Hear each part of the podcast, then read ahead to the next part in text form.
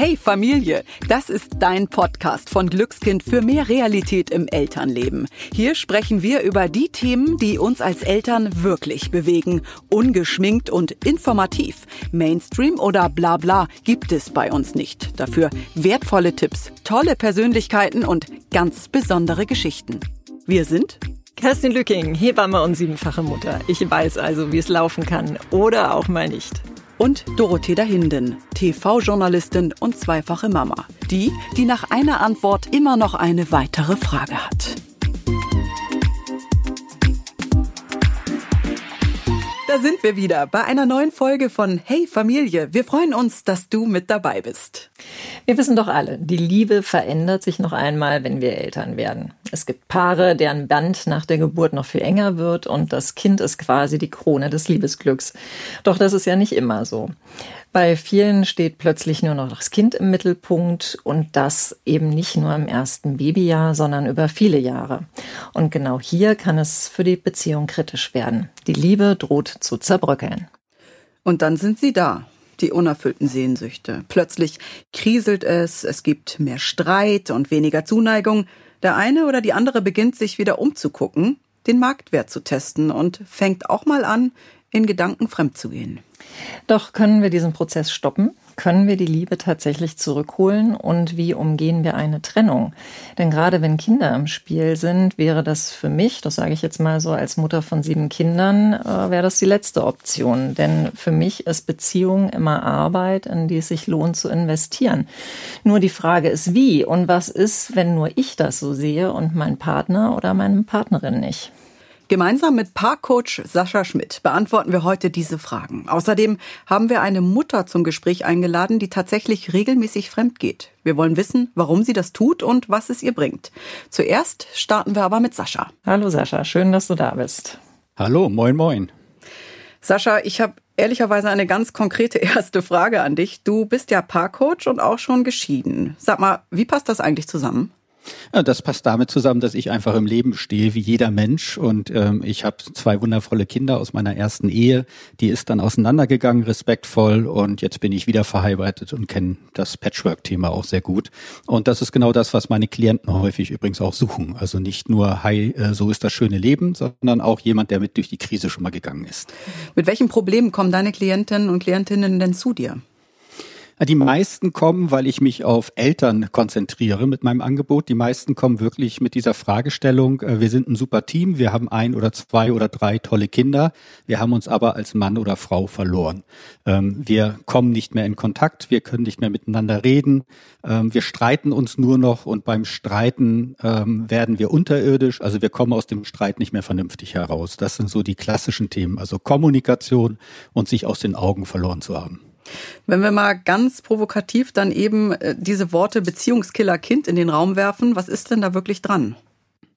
Ich glaube, wenn es ein Wunschkind ist, wenn beide sich dieses Kind gewünscht haben, ähm, dann ist da eher was dran im Sinne von vielleicht Sexkiller-Kind und nicht Beziehungskiller, äh, Killer, weil äh, die meisten Paare, so wie ich sie erlebe, lieben sich dann auch noch und sagen, das ist ein wundervoller Vater, das ist eine wundervolle Mutter, aber ich habe halt die Frau, ich habe den Mann in Anführungsstrichen verloren oder auch kein Interesse mehr daran.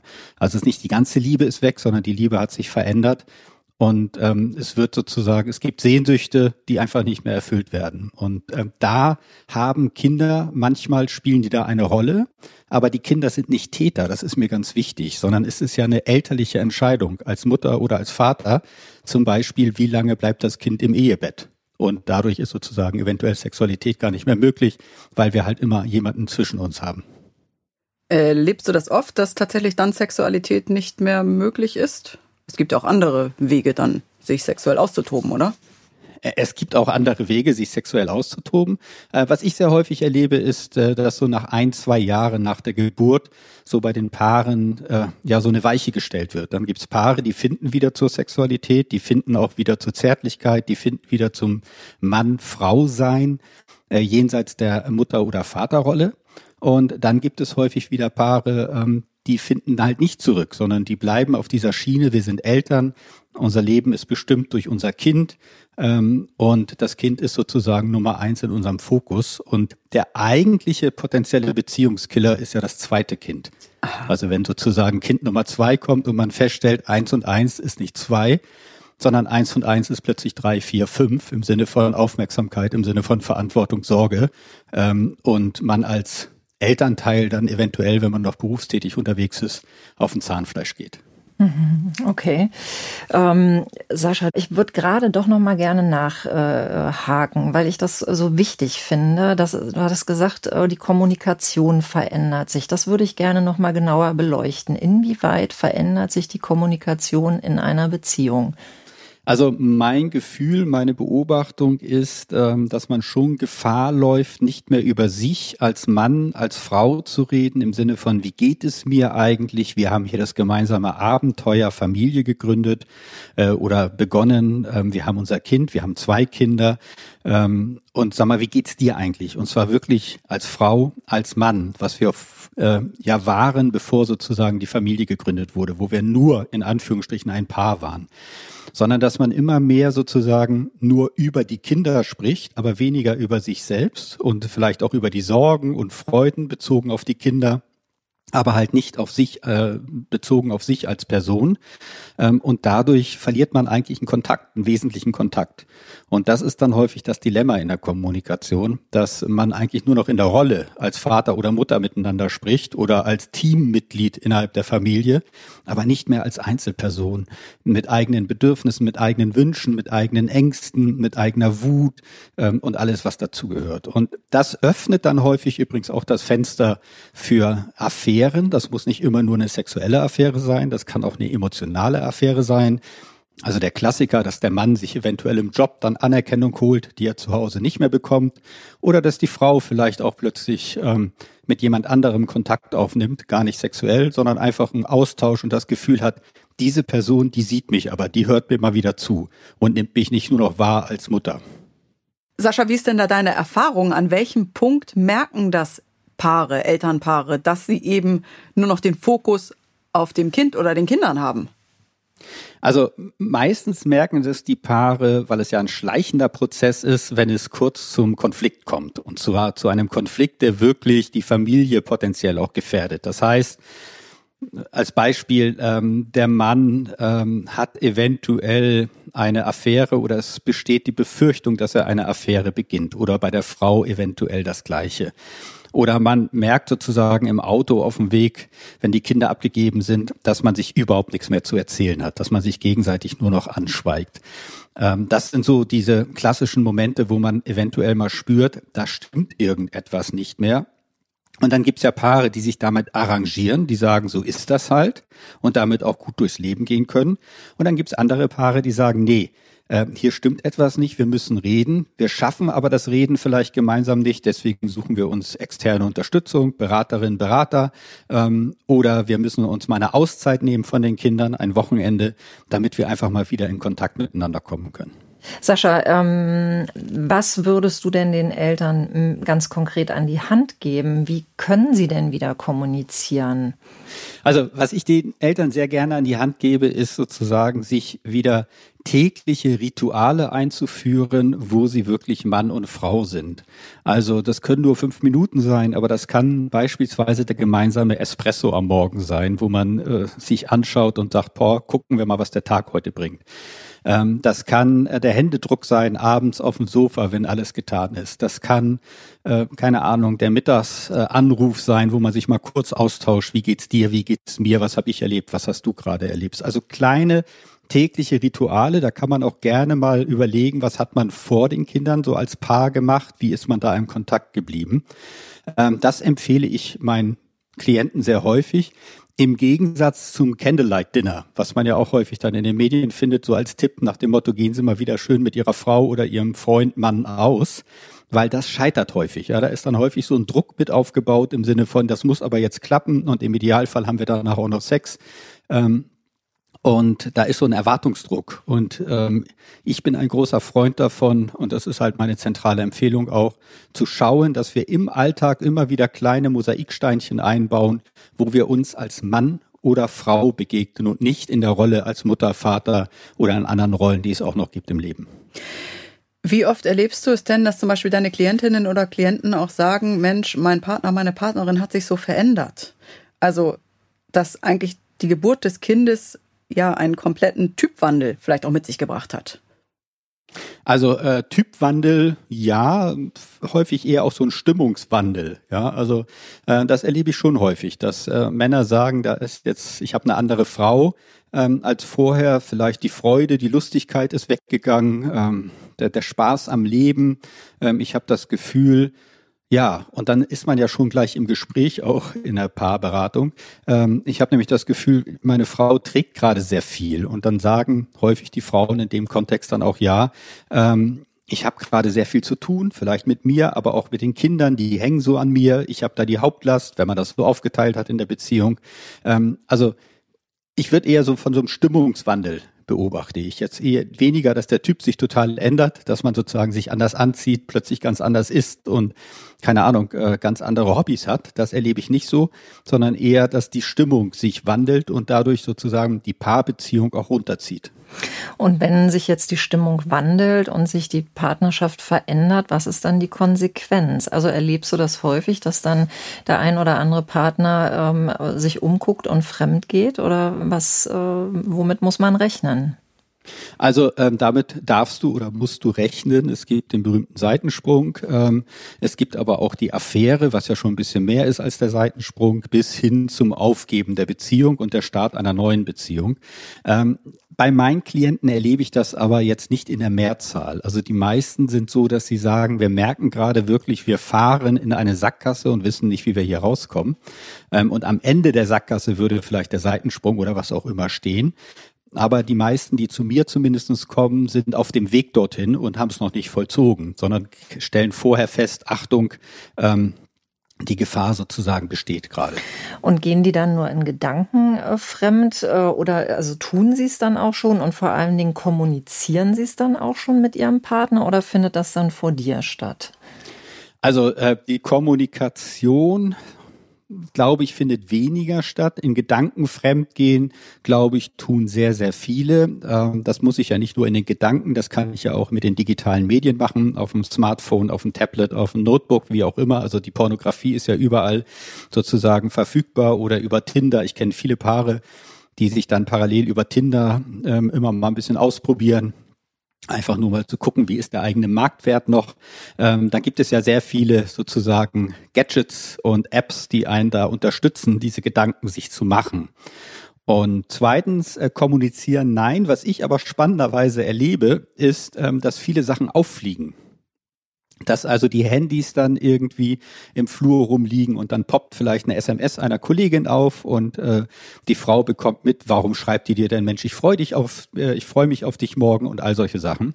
Ähm, oder aber auch, habe ich auch schon erlebt, dass die Handys miteinander gekoppelt sind und dann sozusagen die Botschaft ähm, in Anführungsstrichen plötzlich im Urlaub aufpoppt von der Affäre, von der bisher keiner wusste.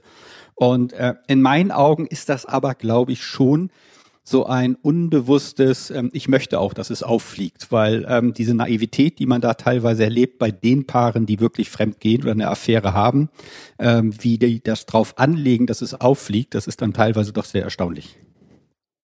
Und gleich gibt uns Sascha noch weitere Tipps für kriselnde Elternbeziehungen. Jetzt hat sich die zweifache Mama Anna bereit erklärt, uns ihre Geschichte zu erzählen. Namentlich möchte sie nicht erkannt werden, auch zum Schutz ihrer Kinder. Daher haben wir ihren Namen verändert. Wir nennen sie Anna und Anna geht fremd. Hallo Anna. Hallo ihr zwei.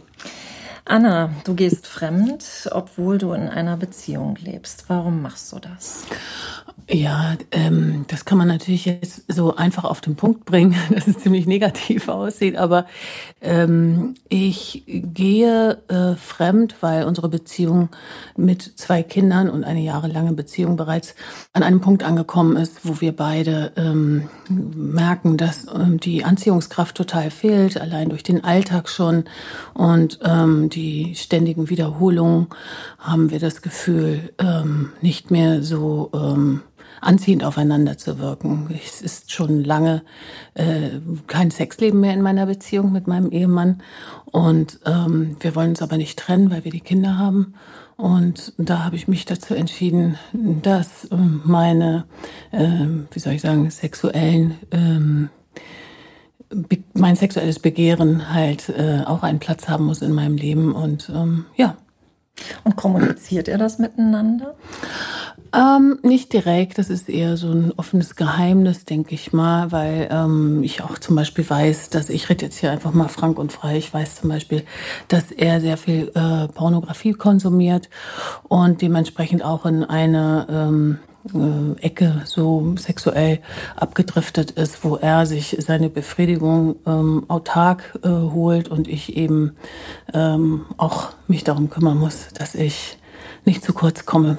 Und wie ist das für dich, wenn du ähm, äh, siehst oder merkst, er guckt Pornos? Also ist das nicht ein bisschen erniedrigend für dich? Mm, erniedrigend eigentlich nicht, weil ich eben auch merke, dass ich äh, von meiner Seite aus fehlt halt auch mittlerweile die Lust auf meinen Partner. Leider ist das so. Ich schätze ihn aber sehr als äh, Vater meiner Kinder und als Partner in einer Beziehung, äh, wo Sexualität halt äh, mit, mittlerweile leider ausgeklammert ist. Also ich bin halt so offen und rede darüber, aber ich weiß von sehr viel vielen anderen Müttern und Freundinnen, dass es da ähnlich ist. Sagst du ihm jetzt direkt, ich gehe fremd oder ich bin schon fremd gegangen oder kann er sich das einfach denken? Weil das habe ich jetzt noch nicht so ganz verstanden. Das Thema Sexualität ähm, kam zwischendurch mal auf, wo ich mich beschwert habe, dass wir gar nicht mehr miteinander schlafen und ähm, ich dann das Gefühl hatte, dass er sich ähm, sozusagen ähm, ja zusammenreißen muss, um mit mir zu schlafen oder dass er sich anstrengen muss, mit mir zu schlafen. Das war dann halt eher erniedrigend. Und ähm, ich habe das dann weiter gar nicht kommuniziert, weil ich dann nicht das Gefühl hatte, irgendwie, ähm, dass es was gebracht hätte. Ich habe es am Anfang kommuniziert, aber dann eben nicht mehr. Und ich sage nicht explizit, dass ich fremd gehe, sondern ähm, ich mache es einfach. Hm. Und wie machst du das? Also hast du irgendwie so einen äh, Verbund an Männern, die du dann so durchtelefonierst? oder wie muss man sich das vorstellen? Ähm, ja, ich habe mir mittlerweile so wie äh, Bekanntschaften, ein, ein Netz an Bekanntschaften aufgebaut. Das funktioniert natürlich perfekt übers Internet. Und ähm, da muss man natürlich ein bisschen aufpassen, mit wem man es zu tun hat. Und man muss natürlich auch aufpassen, dass man diskret bleibt. Aber ähm, das funktioniert relativ einfach, wenn man das machen möchte. Und deine Kinder kriegen nichts mit? Nein, wieso sollten die was mitkriegen? Mhm. Ich mache das ja nicht zu Hause. Mhm. Meistens treffen wir uns in Hotelzimmern. Und ähm, wenn natürlich so eine Phase ist wie Lockdown, ist das natürlich ein bisschen schwierig. Aber ähm, irgendwie klappt es schon. Aber fühlt sich das dann überhaupt noch an wie Fremdgehen? Ist das nicht so ein, dann so eine Art Vereinbarung zwischen dir und deinem Mann, dass du das tust? Hast du ein schlechtes Gewissen? Nein, ehrlich gesagt nicht. Ähm, wie gesagt, es ist mittlerweile ein Nebeneinander herleben und ähm, ein Arrangement, dass man sich äh, zu gleichen Teilen ähm, um die Kinder kümmert. Ich natürlich einfach mal aufgrund meines Jobs, den, der, der sehr frei gestaltbar ist, etwas mehr, was ich auch möchte und dass die Kinder nicht zu kurz kommen. Die Kinder haben immer absolute Priorität, aber ich frage mich, warum soll ich in meinem Leben zu kurz kommen mit meinem Vergnügen und äh, auch mit Bedürfnissen, nur äh, weil ich in einer Beziehung bin, die mir das nicht gibt. Das heißt also ganz einfach, ähm, dass es allein schon aus gesundheitlichen Gründen äh, dann äh, woanders herkommen muss. Aber Anna, ganz doof gefragt, wäre es dann nicht fast einfacher für euch, wenn ihr euch trennen würdet und dann Eltern bleibt, aber kein Paar mehr seid? Also äh, Trennung spielt für mich ehrlich gesagt überhaupt äh, keine Rolle, steht nicht zur Debatte, weil ich mit der Beziehung ja ansonsten zufrieden äh, bin. Ich bin zufrieden damit, wie wir als Eltern funktionieren und ich denke, dass es für die Kinder das Beste ist, wenn wir äh, so in diesem Gefüge weiter zusammenbleiben. Sollte ich mich jemals in einen anderen Mann verlieben, wird das natürlich zu einem Konflikt führen, wo ich vielleicht auch eine Trennung in Erwägung ziehen würde. Aber solange das nicht der Fall ist, bin ich total mit dem Konzept zufrieden. Ich glaube, dass es äh, wichtig ist, dass man äh, der Sexualität den Raum gibt, äh, die sie braucht im Leben. Und wenn das nicht mit meinem Mann äh, oder Partner möglich ist, muss ich mir das äh, woanders holen, so wie er das auch macht. Und ich finde das eher ungesund, was viele Pärchen machen, dass sie entweder zusammenbleiben oder im Streit auseinandergehen, äh, weil da was nicht stimmt. Ich glaube übrigens auch nicht, dass eine Sexualität oder eine sexuelle Anziehungskraft ein Leben lang für einen Partner besteht. Da habe ich auch nicht den Anspruch. Hm. Du hast vorhin gesagt, dass du das so bei vielen Freundinnen erlebst. Wie viele Freundinnen sind denn das? Also ist das schon, merkst du so eine Grundunzufriedenheit bei den Frauen? Ich würde schon sagen, so bei mm, beim Hauptteil meiner Freundinnen im, um, im Umfeld, wo die Kinder das gleiche Alter haben wie meine Kinder, ist schon so eine gewisse ja, Ernüchterung oder Frustration spürbar und auch ähm, sexuelle Sehnsüchte, die ähm, unbefriedigt bleiben in der Beziehung.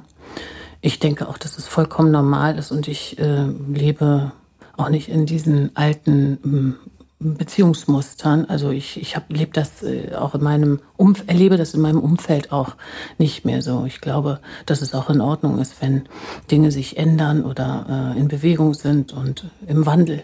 Was ist denn dein Rat an andere Mütter oder an, auch an deine Freundin, wenn sie sagen, mein Sexleben ist unerfüllt? Ich würde schon erstmal versuchen, das mit dem Partner zu klären, dann versuchen, eine eigene sexuelle Welt sich ähm, zu also die eigene sexuelle Welt zu entdecken. Da gibt es ganz viele Möglichkeiten, was man machen kann.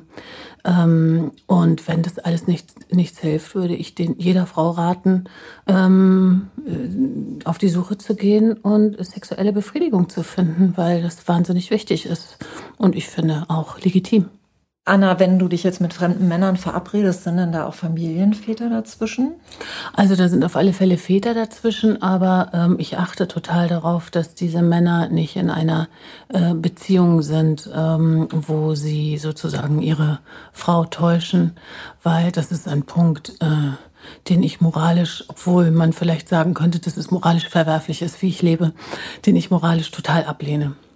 Also ich achte schon sehr darauf, dass es einfach nur Männer sind, die auf der Suche sind nach Sex, ohne dass sie in einer Beziehung sind. Vielleicht auch auf der Suche nach einer Beziehung. So genau kann man das natürlich nicht immer wissen, aber hm, das ist ein Punkt, der mir schon sehr wichtig ist. Vielen Dank, Anna, für deine Offenheit. Vielen Dank fürs Gespräch. Ich danke euch, es war sehr nett. Und weiter geht's mit Paarcoach Sascha Schmidt. Springen wir mal direkt rein ins Gespräch da kann ich auch sagen, aus der Expertise heraus jetzt von mir, von meinem Erleben der Paare, es macht schon einen Unterschied, ob jemand mit dem Gedanken spielt und man geht in eine Beratung, weil da häufig noch eine andere Basis ist, als wenn dann halt so eine Verletzung stattgefunden hat, von wem auch immer.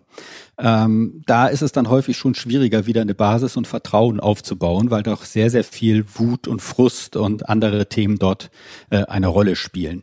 Und ähm, ich bin selber ja manchmal auch nicht frei von diesen Gedanken, gebe ich zu, unabhängig davon, dass ich gerade eine glückliche Ehe führe. So als Typ habe ich auch meine Gedanken. Und wenn ich dann aber sehe, welches Leid mir dann häufig gegenüber sitzt, ähm, wenn man das Thema dann anspricht und die Leute das wirklich verarbeiten wollen und müssen, ähm, dann hält es mich zumindest schon immer ab und es bleiben Gedanken.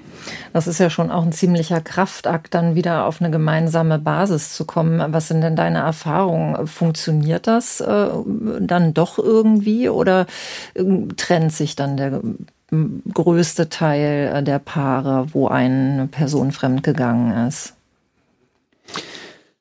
Also meine Erfahrung ist bei denen, die sozusagen zu mir kommen, äh, dass auf jeden Fall der Wille da ist, das nochmal zu verarbeiten und eigentlich auch zusammenbleiben zu wollen. Ähm, es gibt sicherlich viele Paare, die sich trennen, die aber auch keine Paarberatung bei wem auch immer aufsuchen, sondern einfach sagen, hey, du hast da eine Grenze überschritten und das geht so nicht und tschüss mit dem ganzen Schmerz, der da eine Rolle spielt. Und die, die sich diesem Thema stellen, ähm, da ist das äh, ein langer Prozess, weil äh, ein Seitensprung, eine Affäre, das ist nicht eine Kleinigkeit, sondern das macht ja etwas. Das macht ja etwas mit dem, der betrogen wurde. Da ist häufig, das ist erst so ein kleines Trauma. Ja, man entdeckt das eventuell und man denkt sich, oh Gott, was ist da passiert? Und ich fühle mich betrogen und mein Vertrauen ist weg. Es macht aber auch was mit dem, der betrogen hat, egal ob Mann oder Frau ähm, der jetzt plötzlich sagt, puh, ähm, ich habe hier was gestanden, ich habe Mist gebaut und ähm, ich sehe auch das Leid, was ich da jetzt äh, verursacht habe und ich weiß damit jetzt gar nicht so richtig umzugehen. Und dann gibt's ja häufig noch die dritte Person, nämlich der, die Geliebte oder den Geliebten, also die Person, mit der betrogen wurde. Wenn es mehr als nur ein Nightstand war, ähm, dann spielen die häufig ja auch noch eine Rolle in diesem Dreieck. Und das ist ein schwieriger Weg. Und wie halten wir das von den Kindern fern? Das ist doch auch was, oder? Also ich glaube nicht, dass die Kinder das jetzt unbedingt mitbekommen sollten, oder? Wie siehst du das? Ja, die Kinder, die Kinder bekommen es mit. Also die Kinder bekommen ja mit, dass der mhm. Haussegen zwischen Mama und Papa schief hängt. Deswegen ähm, ja, man sollte die Details von den Kindern fernhalten. Also die Kinder geht es nichts an, mit wem Papa fremdgegangen ist oder was die Gründe sind und all solche Sachen. Aber man sollte den Kindern immer auch sagen, dein Gefühl stimmt, wir haben gerade Stress untereinander. Also ähm, ich als äh, Mama oder ich als Papa bin gerade unglücklich, weil äh, ich habe gerade ein Thema mit deiner Mama, mit deinem Papa. Ähm, aber darum kümmern wir uns. Das machen nämlich Erwachsene. Und äh, wenn ich das so rüberbringe, dann ist, glaube ich, eine zentrale Botschaft an die Kinder gegeben. Nämlich erstens, dein Gefühl ist richtig. Hier ist eine Spannung in der Familie. Und die zweite zentrale Botschaft, die da lautet, ist, und wir Erwachsenen kümmern uns darum, dafür brauchen wir dich nicht. Ja, und Sascha, was erwartet denn die Paare, die zu dir kommen? Ähm, meine Paarberatung äh, basiert wirklich darauf, anlassbezogen im Hier und Jetzt zu schauen, was ist euer Thema und zwar auch gefühlsmäßig. Wie fühlst du dich? Wie fühle ich mich? Ähm, ich mache zwei Stunden und in der ersten Stunde erwartet das Paar sozusagen häufig, dass ich beginne mit, dass ich die Frau einfach mal eine halbe Stunde interview im Eins zu eins Gespräch und der Mann hört zu, wie geht's dir eigentlich und was ist dein Thema? Also ich möchte sie verstehen. Ich möchte möchte ihre Perspektive verstehen. Dann mache ich das Gleiche mit dem Partner, dem Mann in diesem Beispiel und frage ihn und der andere hört jeweils nur zu, darf nichts einwerfen, darf, darf nichts richtigstellen. Und allein diese eine Stunde äh, bringt für viele häufig schon ein Aha-Erlebnis, weil da Sachen auf den Tisch kommen, die man sich vielleicht als Paar gar nicht mehr erzählt, weil man sich nicht ausreden lässt, weil man sofort reingrätscht, weil man sich angegriffen fühlt, welche Gründe es da auch geben mag. Und dann in der zweiten Stunde schaue ich dann häufig gemeinsam miteinander, ähm, was was für Lösungswege gibt es, was für individuelle Möglichkeiten gibt es, welche Impulse in Anführungsstrichen kann ich euch setzen. Was ich ähm, sehr häufig mache, ist, dass ich den Paaren bewusst mache, wo die eigentliche Verletzung äh, liegt. Und ähm, dafür nutze ich dann auch so einen Impuls, den ich selber mal in einem Paar-Seminar mitgemacht habe als Teilnehmer. Ähm, das ist ein Impuls, der kommt aus dem Buddhismus, den fand ich aber sehr, sehr gut und ich merke auch, dass der sehr, sehr wirksam ist. Nämlich, dass ich dem Partner gegenüber sitze und sage, stell dir mal vor, ich bin jetzt gerade dein Mann. Und dann sage ich zu der Frau, ich habe heute erst verstanden, dass XY dich so wahnsinnig verletzt hat. Das habe ich acht Jahre nicht gesehen, dass nach der Geburt des Kindes du dich allein gelassen fühlt hast. Und das tut mir leid. Und das war jetzt ein Beispiel. Aber genau dieses Anerkennen, wer welchen Preis gezahlt hat und dass man das nicht gesehen hat. Und es gibt auch Frauen, die das nicht sehen. Das war jetzt wirklich nur ein Beispiel. Das bewegt sehr viel bei den Paaren häufig, weil das ist so wie, ja den, den Ursprung, die Quelle sozusagen der Dissonanz in der Partnerschaft zu finden. Und alle Themen drumherum lösen sich dann häufig auf, wenn man einfach einmal anerkennt, da habe ich dich verletzt, da habe ich dir wehgetan und das tut mir leid. Ich kann es auch nicht wieder rückgängig machen. Und das erwartet sozusagen die Paare bei mir. Ähm, ich habe da jetzt keine kein Programm entworfen, wo man zehnmal kommen muss und dann irgendwie noch Hausaufgaben kriegt etc. Aber das ist schon ein Thema, wie ich gerade verstehe, dieses gegenseitige Anerkennen, also dass das im Grunde genommen Paare auch oft das Problem haben, wir sehen uns nicht mehr in all dem, was wir tun.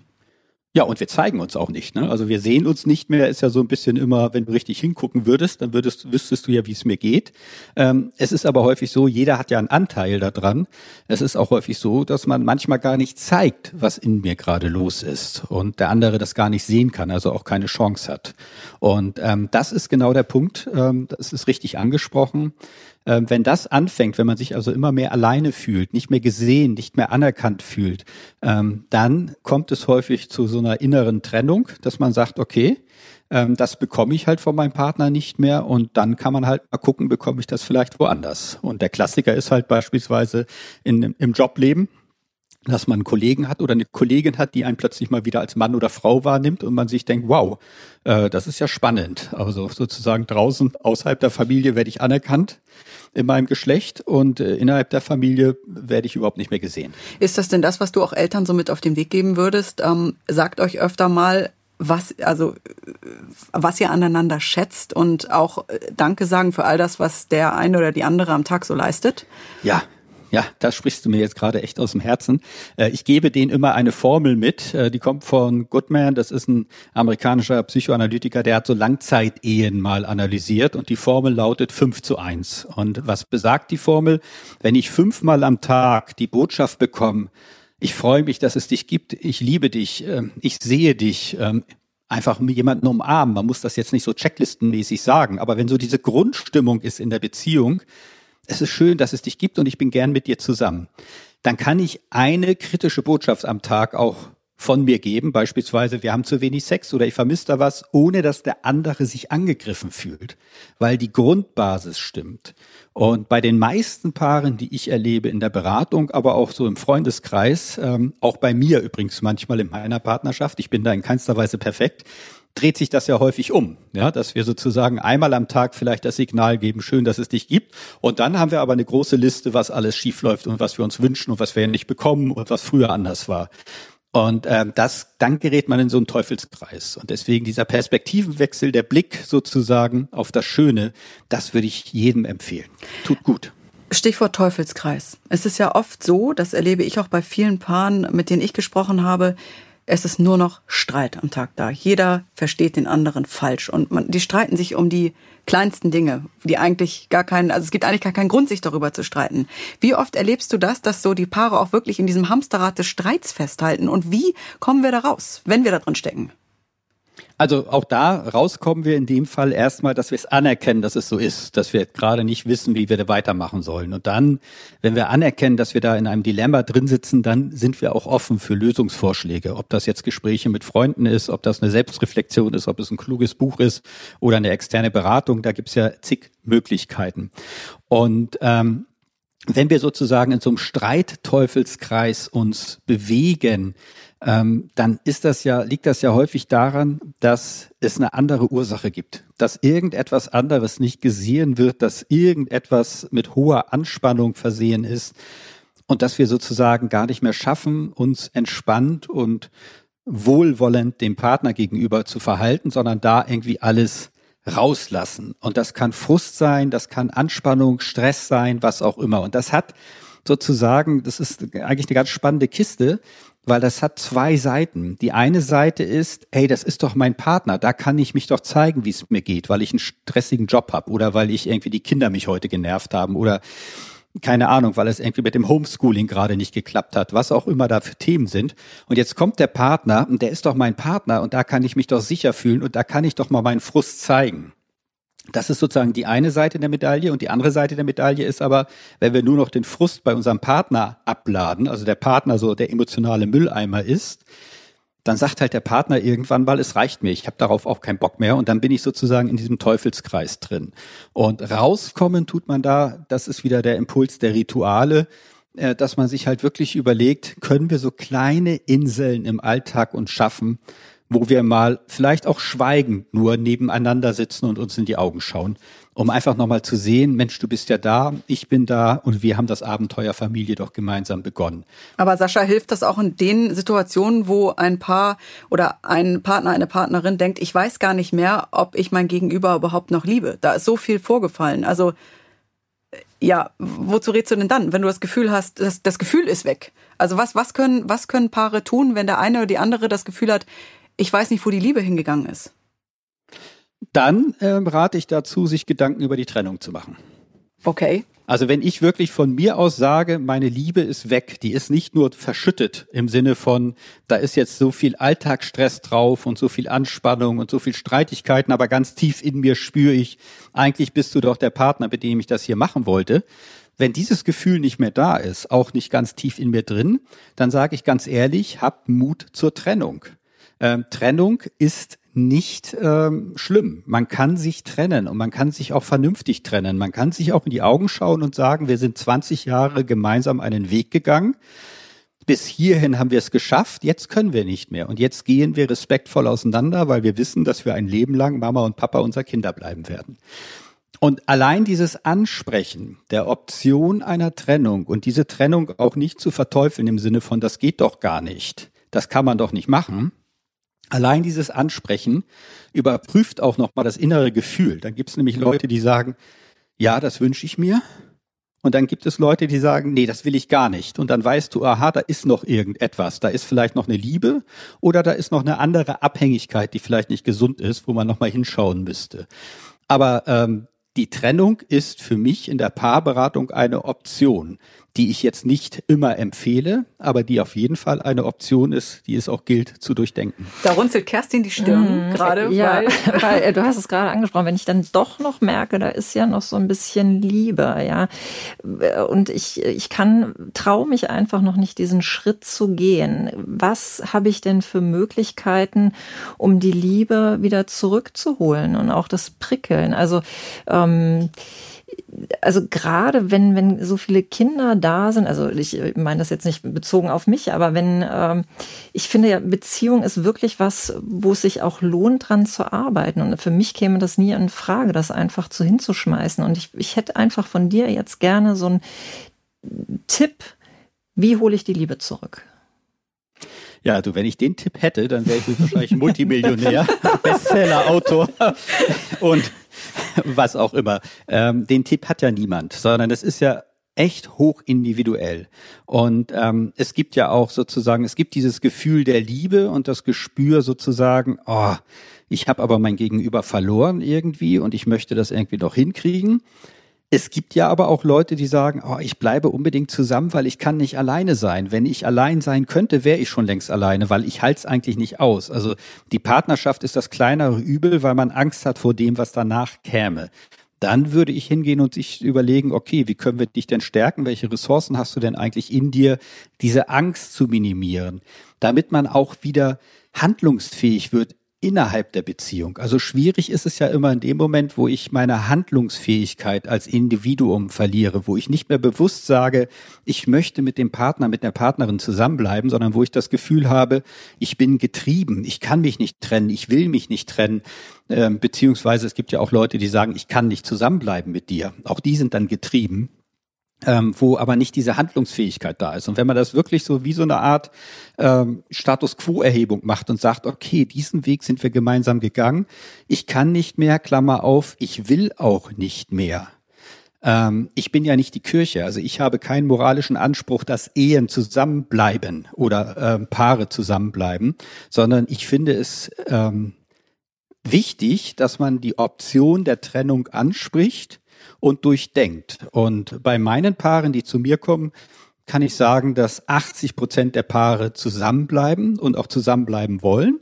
Dass ich aber auch schon Paare hatten, die gesagt haben, vielen Dank für das klärende Gespräch, weil wir haben jetzt endlich den Mut aufgebracht, uns zu trennen und können deswegen aber gute Eltern bleiben, weil wir uns nicht mehr zerfleischen als Frau und Mann.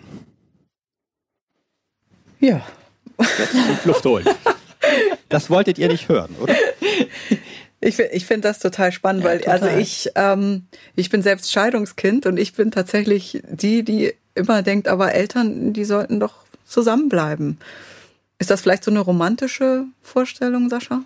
Ja, es ist eine romantische Vorstellung, beziehungsweise es ist halt auch deine Vorstellung, die du hast, die legitim ist, die aber auf deiner Biografie fußt. Ja, es gibt ja auch Kinder, die sagen, ich habe es nie verstanden, dass du mit Papa zusammengeblieben bist, so wie der dich behandelt hat was hast du mir dafür ein Vorbild als Frau gegeben, dass du mit dir alles machen lässt? Also das gibt's ja auch. Also ich finde, das ist, also deswegen, es gibt immer der, die Frage, der Ruf nach dem Allgemeinen, den einen Tipp, die eine Pille, die alles auflöst, die gibt es nicht sondern ich bin großer Fan davon, im Hier und Jetzt zu schauen und ganz individuell, wie geht es den jeweiligen Paaren. Ich habe auch Paare, da sage ich euch, die bleiben zusammen und ich schlacker mit den Ohren, weil ich mir denke, boah, aber wenn die das für sich so wollen oder brauchen, sollen sie es doch machen.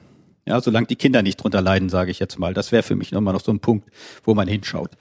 Hast du da einen allerletzten Tipp für Eltern, die jetzt zuhören, bei denen es kriselt? Also der äh, Tipp ist sozusagen, Krisen gehören zu jeder Partnerschaft dazu. Das ist ganz, ganz normal. Und ähm, redet drüber. Also reden erleichtert, sprecht miteinander, versucht miteinander zu sprechen äh, darüber, was euch bewegt. Wenn ihr das nicht könnt, habt keine Angst davor, euch eine Paarberatung, ein Paar-Coaching oder auch eine Paartherapie sozusagen äh, zu gönnen oder euch zu nehmen. Und da gibt's ja große Unterschiede. Ähm, also eine Paarberatung, ein Paar-Coaching arbeitet sehr stark im Hier und Jetzt, mhm. ist auch anlassbezogen und kürzer. Meine Paare kommen ein bis fünfmal zu mir. Ähm, mehr kommen sie selten. Ein Paartherapeut geht häufig tiefer, hat auch die entsprechende Ausbildung dafür, tiefer zu gehen, geht auch mehr häufig in die Vergangenheit oder auch in die jeweiligen einzelnen seelischen Zustände der Mitglieder einer Familie. Also eher so dieser therapeutische Ansatz. Und ähm, viele Männer möchten nicht zum Therapeuten gehen, das erlebe ich immer wieder. Ich habe viele Paare, die kommen zu mir, weil sie sagen, A, du bist ein Mann, deswegen kommt mein Mann mit und B, sie sind kein Therapeut. Also habt keine Angst davor, das wäre mein Tipp, euch Hilfe zu suchen, die gibt es als Berater, als Coach, aber auch im Freundeskreis. Aber redet darüber, weil das Reden und das Anerkennen, dass man kurz vor der Trennung ist beispielsweise, dass man einen Konflikt hat, dass man sich Schmerzen zufügt, emotionaler Art, dieses Anerkennen ist der erste Schritt in die Lösung. Sascha, vielen, vielen Dank. Vielen Dank für diese vielen Anregungen zu diesem spannenden Thema Partnerschaft. Vielen Dank. Bitteschön. Wir freuen uns, wenn dir unser Podcast gefallen hat. Hast du Fragen, Anregungen oder Themenwünsche? Dann schreib uns doch gerne eine Mail an podcast.glückskind.de und Glückskind mit UE. Außerdem findet ihr in den Streaming-Portalen unter Glückskind weitere Audioformate wie Kinderhörspiele, Kinderlieder oder Einschlafgeräusche.